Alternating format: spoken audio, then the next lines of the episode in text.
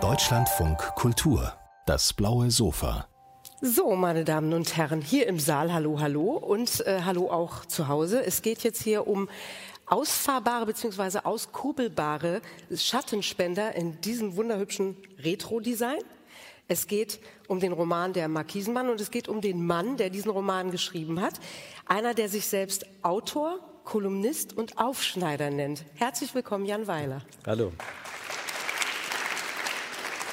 Autor, Autor sind Sie seit Ewigkeiten, freier Schriftsteller seit 2005, seit Sie Maria ihm schmeckt's nicht geschrieben haben, Kolumnist seit 2007. Da schreiben Sie über Ihr Leben als Mensch. Und Aufschneider, seit wann und inwiefern? Immer schon. Wie, woran ähm, kann man das merken? Äh, das, ach, das ist, gehört zur Seele von ähm, Schriftstellern ja dazu. Ne? Das Fabulistische, das, das etwas Übertriebene, das ähm, eben Aufschneidende und auch Tranchieren von, von Dingen, die man den anderen dann präsentiert. Das Tranchieren von Dingen, das ist sehr schön. Das mit dem, mit dem Tranchierer, mit dem Aufschneider, das habe ich von Ihrer Internetseite. Ja, die, ja. die liest sich auch schon relativ romanhaft, also sehr viele Details zu allen Erfolgsbüchern. Das ist Äh, toll. Ja, ich, ich, ich weiß auch nicht. Ich denke mal, wenn die Leute auf die Seite gehen, dann sollen sie auch irgendwas zu lesen haben. Äh, gehört sich irgendwie so. Übrigens ist es so, dass wenn man die Seite das nächste Mal aufruft, steht da oben was anderes. Das ist extra so programmiert. Das ist ja flippig, Mhm. förmlich. Na, und da steht, das fand ich ganz interessant, dass Sie diverse erfolgreiche Bücher zuerst eigentlich gar nicht schreiben wollten, mit folgender Begründung, zu wenig ernsthaft, interessiert keinen Menschen, keine Lust zu schreiben. Was bringt Sie dann doch dazu, loszulegen mit dem Schreiben? Also beim, das, das betraf das erste Buch, ne? Maria, ihm schmeckt's nicht. Äh, Das wollte ich nicht machen, weil ich ja fest angestellt war ähm, äh, zu der Zeit damals beim SZ-Magazin in München. Und dann wollte diese Frau von, von Ullstein Verlag, die hat mich wirklich überredet und ähm, sich dreimal mit mir zum Essen getroffen. Und ich habe immer gesagt, ich habe dafür keine Zeit, das interessiert keinen Menschen. Und, ähm, und außerdem ist es auch, auch so ein komisches Thema und so. Und ich bin heute wahnsinnig glücklich, dass die nicht locker gelassen hat. Die wollte unbedingt, dass ich dieses Buch schreibe. Und wenn die nicht gewesen wäre, wären wir heute nicht hier. Ja, Also jedenfalls ich nicht. Ja, ich vielleicht schon. ähm, zu diesem Buch, wie kam es zu diesem Buch? Also wie ist das, wenn wir diesen Roman mal als Beispiel nehmen, wie pirscht sich bei Ihnen eine Geschichte an und wie fassen Sie Vertrauen in eine Geschichte, dass Sie sie wirklich weiterschreiben wollen? Also die pirscht sich in dem Fall so an, dass meine Tochter, die inzwischen 23 ist, äh, vor zehn Jahren, als sie 13 war, darum gebeten hat, ich möge ein Buch schreiben nur für sie. So. Und das habe ich ihr dann versprochen. Und dann hat es kaum zehn Jährchen gedauert und schon war das Buch fertig. Weil sich dann immer andere Dinge dazwischen schieben und ähm, in der Prioritätenliste wird es dann immer weiter durchgereicht nach unten. Und irgendwann äh, ist aber im Kopf die Geschichte fertig. Ähm, und dann denkt man sich so, und jetzt ist der Markisenmann dran. Also richtig so, ähm, so, äh, so nach, nach so einer Art To-Do-Liste. Ne? Es gibt erst andere Sachen und noch mehr andere Sachen und noch mehr. Und dann kann es nicht mehr warten. Und wenn man dann diese Auftraggeberin Tochter hat, schreibe einen Roman nur für mich, macht das besonders viel Druck dann, wenn man sich hinsetzt und losschreiben will? Das macht ähm, ja schon, weil normalerweise gebe ich mir die Aufträge alle selber. Und in diesem Fall war es so, ich wollte unbedingt eine Vater-Tochter-Geschichte dann machen für sie. Und natürlich ähm, steht man dann unter einem anderen Druck als sonst, weil man sich denkt, das Buch muss ihr gefallen, unbedingt. Äh, sonst hatte das alles gar keinen Zweck. Und ähm, ja, das setzt einen unter einen anderen Druck, als wenn man sich denkt, ich bin ja eigentlich nur für mich verantwortlich. Also ist mir wurscht, was die anderen sagen. Ah, und jetzt pirscht sich bei mir natürlich die Frage an, die Autoren gar nicht so gerne hören, dieses ist womöglich der Vater, sind da Ähnlichkeiten vorhanden und es sind da auch Ähnlichkeiten zu der Tochter, wenn Sie sagen, eine Vater-Tochter-Geschichte geschrieben. Also ähm, die Kim, so heißt das Mädchen im Buch, 15 Jahre alt. ähm, ist äh, meiner Tochter ähnlicher als das Pubertier. Also das Pubertier, Carla, in diesen Pubertierbänden und Kolumnen, ähm, war immer ein bi- bisschen weiter weg von meiner Tochter und das hat sie auch immer kritisiert. Sie sagte, Carla ist eigentlich echt total anders, habe ich auch absichtlich so gemacht. Und in dem Buch wollte ich, dass dieses Mädchen, diese Kim, schon ähm, ein bisschen näher an ihr dran ist. Und das hat sie mir auch, ähm, dafür hat sie mich gelobt. Hat gesagt, das wäre tatsächlich näher dran. Und sie hat sogar gesagt, sie fände das Buch feministisch. Aha. Weil ähm, die Geschichte wird ja aus Sicht dieser Richtig, äh, Sicht erwachsen gewordenen Frau, also sie erzählt im Rückblick von einem Sommer mit ihrem Vater, äh, die Erzählerin in dem Buch ist 32 und ich bin ja nicht 32 und auch nicht weiblich. Und sie hat mir aber das Kompliment gemacht, dass äh, sie das ganz toll fände, dass ich ein Buch schreiben würde aus Sicht einer Frau. War das denn dann Ihre Idee, also nicht Ihre, sondern die Idee der Tochter? Nee. Schreibt mal aus der Sicht, das wäre nämlich tatsächlich, steht hier auch als Frage drauf, warum Sie sich entschieden haben, aus eben dieser Perspektive zu schreiben. Ja, weil es ein Coming-of-Age-Roman über, über ein Mädchen ist. Ähm, und es bieten sich dann innerhalb der Dramaturgie drei oder vier Personen an, die es erzählen könnten. Der Vater, der das nie tun würde, äh, weil es absolut nicht seinem, seinem Charakter entspricht. Einer von den Männern, mit denen, die da auf diesem Gewerbehof unterwegs sind, oder sie. Oder ein auktorialer Erzähler, aber das bot sich irgendwie nicht an. Das fand, fühlte sich nicht, emotional fühlte sich das nicht falsch an. Und dann habe ich relativ schnell entschieden, das muss die, die Tochter erzählen im Rückblick, also von heute rückblickend auf diese Geschichte. Und jetzt sind alle bestimmt ganz gespannt, worum geht es denn? Wenn Sie jetzt mal in Ihren Worten das kurz umreißen würden, worum geht es? Was erleben Kim Ja. und Ihr Vater? Also die äh, 15-jährige Kim, äh, die einigermaßen wohlstandsverwahrlost in einem Köln, Kölner Villenviertel aufwächst, hat eine fürchterliche, eine fürchterliche Katastrophe ausgelöst und deswegen wird sie von Stiefvater und Mutter ähm, in den Sommerferien nicht mitgenommen Nach in die Ferien Florida, nach Florida. Sondern sie muss diese sechs Wochen Sommerferien bei ihrem Vater verbringen, den sie gar nicht kennt. Ihr wird immer gesagt, der Vater sei Geschäftsmann und dann wird die da in den Zug gesetzt in Köln und muss nach Duisburg, wo der Vater lebt. Und der Vater ist aber kein erfolgreicher Geschäftsmann, sondern ein ganz armer äh, Vertreter für Markisen. Der hat in der Nachwendezeit alte Markisen, alte DDR-Markisen gekauft und lebt in einem Lagerhaus, in einer Lagerhalle in Duisburger Hafen und zieht von dort jeden Tag seit 14 Jahren los und versucht an der Haustür im Ruhrgebiet diese uralten Markisen zu verkaufen. Und er hat in 14 Jahren circa 200 Stück verkauft. Er hat in 14 Jahren ungefähr 200 Stück verkauft. Dann kommt seine Tochter zu ihm, die er nicht kennt. Und dann müssen die sich eben, äh, das ist im Grunde das, worum es im Roman geht, die müssen dann diese sechs Wochen irgendwie miteinander rumkriegen.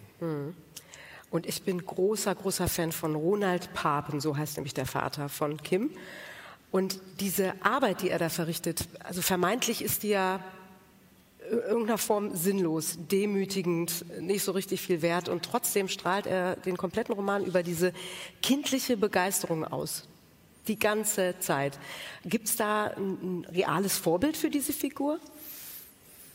Nee, nee, die gibt's nicht. Also ähm, die ist schon so ein bisschen äh, in ihrem Umgang, in diesem etwas unbeholfenen Umgang mit diesem Mädchen, ist der schon ein bisschen wie ich auch. Ach. Aber ähm, ähm, er ist, er, er ist, sagen wir mal, nicht lebensfähig so in so einer Gesellschaft. Der, ähm, ähm, der kann nicht schimpfen, der kann sich nicht durchsetzen. Der hat eigentlich überhaupt nichts verloren in diesem Beruf. Und er macht ihn aber trotzdem aus einem bestimmten Grund, äh, den wir vielleicht nicht spoilern. Nein, den spoilern wir nicht. Äh, er macht das, er hat das angenommen als Schicksal, diese Markisen zu verkaufen. Und ähm, ich habe mir immer jemanden vorgestellt, äh, den ich selber für diese Kraft, das zu tun, bewundern würde. Und ich habe mir dann vorgestellt, wie müsste denn einer sein, den ich dafür bewundere, dass er etwas völlig Erfolgloses immer weitermacht. Und daraus ergibt sich dann diese Figur mit ihren Verästelungen. Und er braucht tatsächlich diesen Rückzugsort, diese Halle in Duisburg-Meiderich, Meiderich Beach, so nennt dann Kim tatsächlich äh, den Fleck am Rhein-Herne-Kanal, wo sie dann einen Beachclub tatsächlich mit einem neuen Kumpel eröffnet. Ähm, diese Halle, die gibt's wirklich, oder? Ja, die Halle gibt's wirklich. Ich bin äh, im Sommer 20 äh, zwei, drei Wochen durchs Ruhrgebiet gefahren mit dem Auto und habe halt eben nach Orten gesucht, die ich dann im Roman beschreiben kann. ähm, ich wollte, dass es das halt alles wirklich gibt. Und äh, im Buch ist immer unheimlich viel die Rede davon, von den verschiedenen Akropolis-Imbissen, die es so im Ruhrgebiet gibt. Und er besteht darauf, immer im Akropolis zu essen, egal wo, weil da gibt es jahrzehntelange Wurstkompetenz. Bei Imbissbuden, die Akropolis heißen, weil die dann schon so alt sind.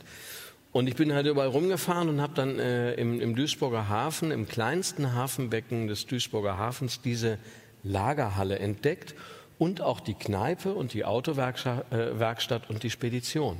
Das ist alles auf einem Gelände. Ähm, und habe das dann damals fotografiert. Dann kam einer da raus aus der Spedition und hat gefragt, was ich da mache. Und dann habe ich gesagt, ähm, ich fotografiere das nur, ich will einen Roman schreiben und brauche ein paar Orte, die ich beschreiben kann. Und er sagte, oh so, okay, tschö. Und ging wieder rein. Die Rolle ähm, wurde dann auch direkt verarbeitet, oder? Äh, ja, ja. Und äh, das Interessante ist, wir waren jetzt nochmal da und haben so Buchtrailer gedreht vom Verlag aus, so Videoclips. Und ähm, die Halle ist noch da, aber das meiste andere ist inzwischen abgerissen. Ach, wie schade. Ja, sehr schade. Äh, ähm, da, da, ist jetzt so ein Schotterplatz. Die mhm. haben das alles eingeebnet da. Mhm. Aber die Halle, wie gesagt, die steht noch. Immerhin. Äh, die Kim, die sagt, ähm, dass sie, also sie hätte ja eigentlich womöglich in Florida urlauben können oder mindestens Mallorca schwebte ihr vor. Nun ist sie am Meiderich Beach und hängt eben mit diesen Gewohnheitstrinkern, das sind die anderen Figuren, von denen Sie sprachen, in Rosis Pilzstube ab. Und sie findet das wunderbar und sie konstatiert, diese Typen waren ohne Zweifel das Beste, was einer auf der Kippe stehenden Jugendlichen überhaupt passieren konnte. Warum? Weil sie nichts tun. Also das sind Menschen, die sind so völlig absichtslos, ähm, dass das schon sehr rührend ist, auch in dem Buch. Da ist einer dabei, der Mitarbeiter ist in dieser Spedition, der von sich sagt, er habe sich aktiv gegen Bildung entschieden. Und dieser Mann, ähm, der macht halt bei der Spedition so die Lkw-Planen sauber und, ähm, und ist einfach ein, äh, ein, ein Gefährte, bei dem man sich absolut darauf verlassen kann, der stellt niemals eine Gefahr dar. Dasselbe gilt für den Frührentner Oktopus, äh, den die so nennen, weil er saufen kann wie ein Achtarmiger. Und ähm, äh, auch dann gibt es noch einen, einen Typen, der hat eine Autowerkstatt, der heißt Lütz. Der hat eine Autowerkstatt, besitzt aber kein Auto, was ja auch nicht sehr vertrauenerweckend ist für so einen Mann. Und das sind alles Leute, die sich da immer auf diesem Gewerbehof aufhalten und die, äh, man kann das wirklich sagen, die sind völlig ohne Arg. Mhm die tun nichts. Ähm, die sitzen da rum und machen den ganzen Tag die Wetten dauernd miteinander oder machen Bremsscheibenweitwurf mhm. und ähm, sind äh, gut zueinander und gut miteinander. Und sie sind zufrieden, sie sind sich selbst genug, hatte ich ja, das ja, Gefühl. Genau. Ist da auch so ein bisschen, schwingt da ein bisschen Sehnsucht mit von jemandem, Schon. der aus so einer Bildungsbürgerfamilie kommt ja, und jetzt Schriftsteller naja, wir ist? haben ähm, wir haben ja wahnsinnig viel zu tun alle und irrsinnig viele Ambitionen und einen wahnsinnigen Druck. Und das haben die gar nicht. Hm. Jetzt muss man aber an der Stelle auch sagen, das Buch spielt in der vordigitalen Zeit. Das spielt 2005. Und zwar, weil das Buch vor der Erfindung des iPhones spielen musste. Sonst wäre diese ganze Fahrerei mit den Markisen und bei den Leuten klingeln, man hätte sonst könnte sonst immer auf Google Earth schon sehen, hm. wo man hinfahren kann, wo keine Markisen sind. Deswegen musste das in der vordigitalen Zeit spielen. Und der, der, auch noch aus einem zweiten Grund, der das Verhältnis zwischen ihr und den Männern beantwortet. Wenn das Buch jetzt spielen würde, könnte, sich, könnte die sich den ganzen Tag bei ihrem Vater in der Lagerhalle auf die Couch legen, Netflix gucken, mit ihren Freunden chatten und sich dann Uber bestellen und wieder nach Köln fahren. Und es ist heute irrsinnig schwer, Geschichten ohne äh, zu erzählen, ohne die Digitalisierung mitzuerzählen. Mhm. Es geht gar nicht. Kein Mensch in unserer Gesellschaft verirrt sich noch irgendwo oder weiß irgendwas nicht. Das Phänomen kennen Sie alle. Sie sitzen mit Leuten irgendwie abends zusammen, sie erzählen sich irgendwas und äh, man sagt, ja, ich weiß es jetzt nicht so genau. Zack, wird Google angeschmissen und geguckt, Thema beendet. Und in dem Buch geht das nicht, weil das in einer Zeit spielt, wo es das iPhone noch nicht gibt in einer Zeit, wo ihre Tochter, die sich diesen Roman gewünscht hat, ja noch ganz klein war und das förmlich gar nicht kennt. Also ja, dieses die, äh, nicht digitalisierte. Ja, die war 13 damals und ähm, sie ist tatsächlich jetzt mit 23 so eine ähm, völlig digitalisierte Person. Ne? Mhm. Die, die haben alles auf, ähm, auf, dem, auf, dem, auf dem Handy und ähm, navigieren damit sehr erfolgreich. Ich, ich bewerte das nicht, finde es nicht schlechter oder besser als ich bin nicht so ein Nostalgiker, aber es ist tatsächlich so, dass alles, was die heute erleben, in irgendeiner Form mit der Digitalisierung zu tun hat. Alles, das ganze Leben. Hm. Und es macht keinen Spaß, innerhalb dieses Lebens was zu erzählen. Also jedenfalls mir nicht. Hm.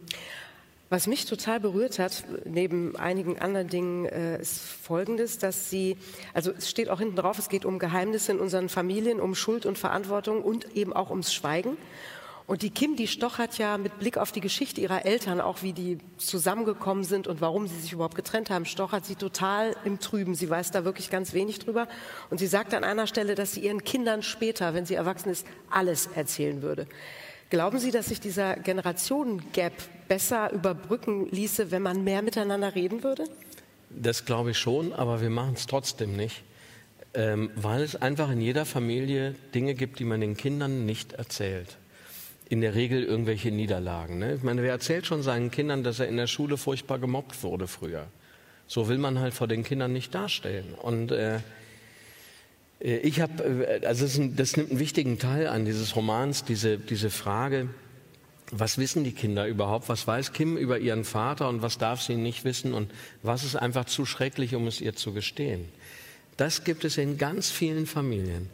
Ich habe, wenn ich das noch kurz erzählen darf, Gern. mit einem Freund darüber gesprochen, als ich das Buch schrieb.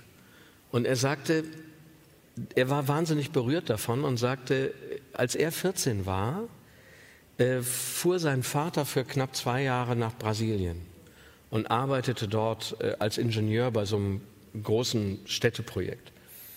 Und er schrieb dann immer aus Brasilien Briefe. Ne? Die kamen also alle paar Wochen kam ein Brief aus Brasilien und dann erzählte der. So, und später, als er dann wieder zurückkam, hat er immer so alle paar Jahre auf Familienfeiern erzählt, wie es in Brasilien war und so. Und als der starb, wurde der Nachlass geregelt und das Haus aufgelöst. Und dann stellten die drei Kinder, die längst erwachsenen 50-jährigen Kinder, stellten dann fest, der war gar nicht in Brasilien, 5000 Kilometer weit entfernt, der war zwölf Kilometer weiter entfernt im Gefängnis. Oh und ähm, wegen Steuerhinterziehung, Untreue, Insolvenzverschleppung, äh, Betrug und so weiter, der war im Knast. Und er konnte das den Kindern nicht sagen. Und deswegen hat er den Kindern immer Briefe aus Brasilien geschrieben, weil das für ihn eine Möglichkeit war, ihnen irgendwas von sich zu mhm. erzählen, ohne die Wahrheit sagen zu müssen. Und er hatte sein ganzes Leben lang das aufrechterhalten. Finde ich auch schon fast ein Roman. Ich wollte gerade sagen, könnte dann das nächste Buch sein, wobei das Thema ist ja jetzt schon. Ähm, so, und, ähm, und ich fand das so faszinierend, also auch was viele andere so erzählt haben, äh, dass ich fand, wenn man so eine Vater-Tochter-Geschichte erzählt über so eine Annäherung, äh, dann ist eben diese Frage, was wissen wir denn wirklich von den Eltern? Ne? Da merke ich schon bei ganz vielen hier, geht es jetzt hinten im Kopf mhm. los, ja, was weiß ich denn eigentlich von der Mama oder vom Papa? Ne? Äh, fand ich dann eine ganz zentrale Frage ähm, für den Roman. Ja, und äh, vielleicht meine letzte Frage. Sind Sie mit Ihrer Tochter, es steht ja vorne der Name auch drin, für Miller, sind Sie mit ihr ins Gespräch gekommen, auch über den Roman?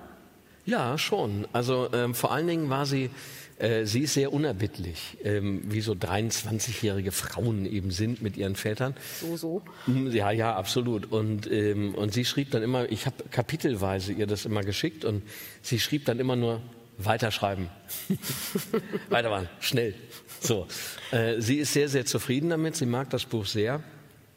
Und ähm, ja, wir sind darüber ins Gespräch gekommen und auch über diese, diese Figuren, aber eben auch über die Schilderung äh, von 15-Jährigkeit, äh, die sie in dem Buch ziemlich gut fand. Ich fand es tatsächlich auch gut. Ähm, jetzt können Sie sich entscheiden, wie, wie Sie es finden. Ich fand es toll und äh, gerade in diesen Zeiten, ehrlich gesagt, hier kann man richtig schön Stille und Frieden am Rhein-Herne-Kanal empfinden und verspüren. Also eine Empfehlung auch von mir. Der Markisenmann von Jan Weiler. Dankeschön für den Besuch hier auf dem blauen Dankeschön. Sofa. Danke. Und es geht hier gleich weiter mit Guy Helminger im Gespräch mit Susanne Biedenkopf. Viel Freude damit.